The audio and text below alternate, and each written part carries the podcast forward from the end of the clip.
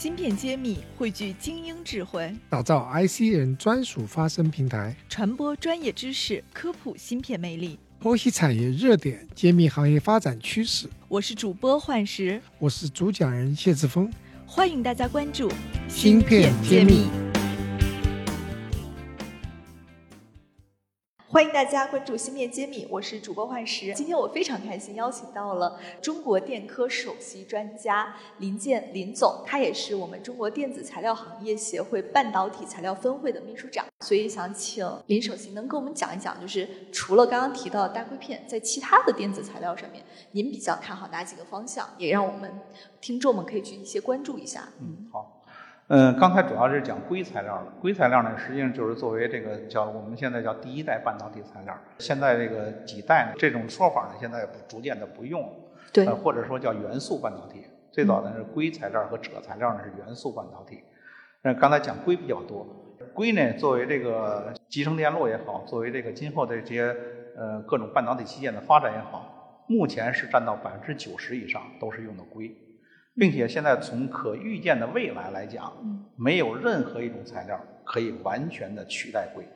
为什么这么说？就是硅这个在地球上，整个地壳的四分之一是硅，就储量很大，储量是最大的。然后就是什么呢？它的工艺的成熟性，它可以制造这个器件的成本是最低的，没有什任何一种东西能够取代它。这个两点，所以说就是它在长期来看是没有问题的。但是其他新材料呢，我们叫化合物材料，比如二代我们叫砷化镓、磷化铟，那么它在其他在某些性能上，那肯定要比它好了。比如说它的这个在这个频率上，在功率上，那么半导体器件实际上就是两个方向嘛，一个是追求功率，一个追求频率，这俩做的越大越高，那这个器件的性能就越好。那么砷化镓材料呢，在这方面就比它有优势。磷化铟呢？那在这个频率上可以做得更高，比砷化镓又有优势，可以做到太赫兹。这个呢，将来呃不光军事上，还有民用上，实际上都是有很大的优势。嗯，这是在频率方向上发展。那么在功率上发展呢？那么我们现在的第三代半导体的碳化硅和氮化镓两种材料，这两种材料呢，实际上有时候是在一起用的。一种是比如说我纯粹的碳化硅，碳化硅呢，实际上碳化硅呢是作为电力电子器件发展。那可以做这高压大功率。另一种那个作为碳化硅呢，作为衬底，上面长氮化镓，那么做这个微波射频器件，这个这个方向发展，这都是属于往这个功率和频率上发展。再往前发展呢，现在还有出现了新材料，我们就把这个碳化硅和氮化镓叫宽近带半导体材料。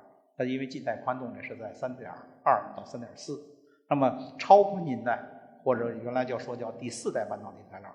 比如氧化镓，它的近带宽度到四点九了，那么金刚石、氮化铝近带宽度就更高了，五点六和六点二。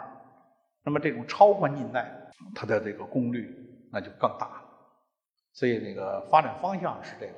那目前呢，刚才讲了，除了硅呢现在非常成熟以外，那么二代的砷化镓材料呢，呃，实际上砷化镓呢也是一九六五年中国第一个拉出来的，实际上世界上是一九六四年拉出来的，它们相差不多。但是经过这些年的发展呢，呃，因为这个砷化镓呢，还是什么呢？还是价格比较贵，原来号称比黄金还贵，所以在发展上，在这个应用上呢，受到了限制。但是在最初呢，都是在于军事上用，后来逐渐的民用。民用现在我们手机，比如现在呃，我们的这个人脸识别，现在就用砷化镓的 VCSEL，那这个是砷化镓材料现在应用比较多的。但是这个量呢，呃，它永远赶不上硅。还是这么说。那么刚才说到这个三代半导体碳化硅，碳化硅呢，那现在已经纳入国家“十四五”发展规划了，是吧？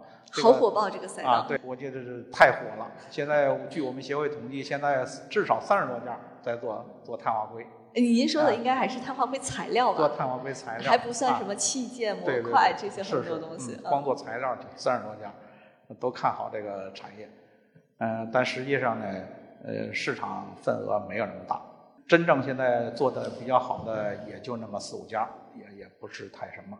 嗯嗯，但是碳化硅的材料呢，嗯，它也是两个方向，一个是做这个呃汽车电力电子这块，一个是做这个微波射频这块。这个确实是刚才我讲了，比这个硅啊，比砷化镓都有优势。嗯啊，但是还是它不能完全的啊替代。这么一个情况。我是觉得每一个材料都有自己的独特的优势，但是每选择一种材料，它的对应的设备工艺。还有整个产线都要发生巨大的变化，可能它的通用性又没有那么强。这个投资额在选择这个材料的时候，谁来去做这个评估和相应的一个认定，才能去搞这个材料？因为我会觉得，作为一个材料商，它只是一个上游，下游如果不配合你，它是很难被放大的。那这个环节，大家在产业里目前是用种什么样的模式在推进呢？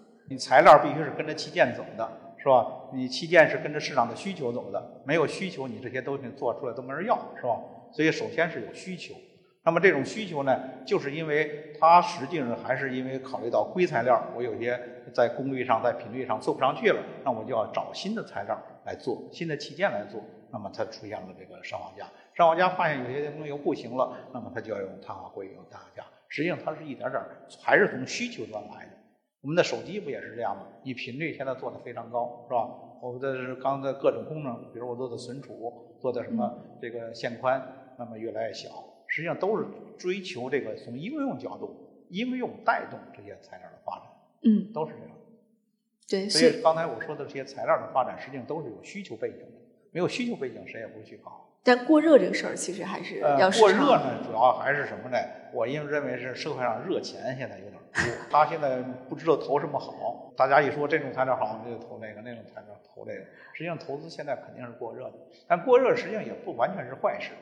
那实际上呢，就跟我们刚开始是可以广泛的来发展一下，然后最终呢，哎，再看谁有能力，谁谁往前走。对，所以想请教您一下，就是您见了这么多公司，也看了那么多种类型的材料，再往下走下去，你觉得这个材料，呃，是不是能够发扬光大，被市场普遍的采用？核心的决定因素有哪些呢？市场需要有需求，那这材料才有发展，这是最基本的。说你科学家在那儿，我就光门搞理论研究，搞这些材料研究，你你要研究半天肯定是没什么用，没有需求肯定没有用。首先是有一个需求出现了，那么为了满足这个需求，我得去对应它搞一些新的材料。所以实际上做材料的反而要更去走到终端去看感觉。材料呢是太基础了，显示度也很低。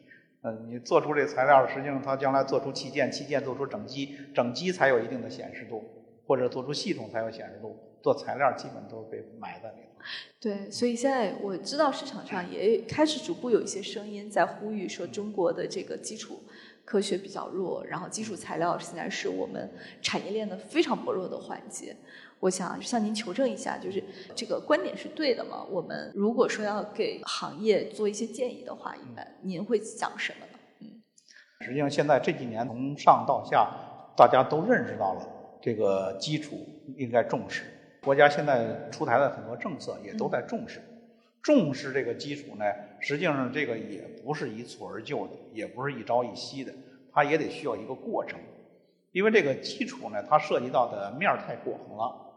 它你比如说这我们搞这个材料，它是你物理的、化学的，然后呃方方面面的材料都要涉及到。一个是这个知识要涉及到，然后还得什么呢？跟整个国家的工业体系还是融合的。为什么这么说呢？就是我想拿这个东西，我的设备没有做不出来，我的检测线检测不到，呃人这块儿也保证不了，所以方方面面都有一个综合的才能达到这个。所以这个呢，得需要一个过程。急不来的，只投材料也可能没结果。对，要投整个体系。要整个体系，所以国家呢，这个整个体系这一块呢，实际上也在布局。嗯，因为什么呢？咱们国家也意识到了，实际上就是现在讲什么零到一的创新吗，就是零到一的创新，咱们国家这块很弱，但是我们一到一百的这种创新还是比较强的。哦，复制能力很快。复制能力，也就我们的引进、消化、吸收、再创新的能力很强。你国外有什么东西了？我马上把它仿制，仿制过来之后，我能在你基础上，我就比你好，再往前走。但是说这东西你要从从无到有，这个咱们很弱，所以这块呢，呃，这就需要这个基础这块呢，呃，国家加强。但是这块呢，确实难度很大。嗯，对，所以回到您刚刚开始的时候跟我们讲的这个五几年，在什么都没有的情况下，能拉出第一根单筋，是那代人是我是非常佩服的，确实是。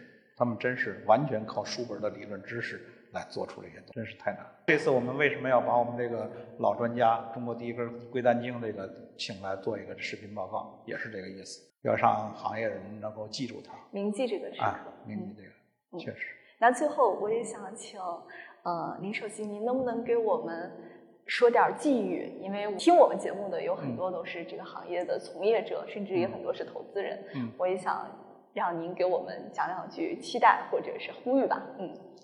希望大家呢要长期关注这个行业，不能因为说现在是因为这个国外这个制裁了，那么大家才认识到这个重要性。那么我们这块呢，一个是国家政策呢要有一个持续性，这是从政策角度；另外呢，从人才培养，现在已经有几个学校在开设这方面专业了。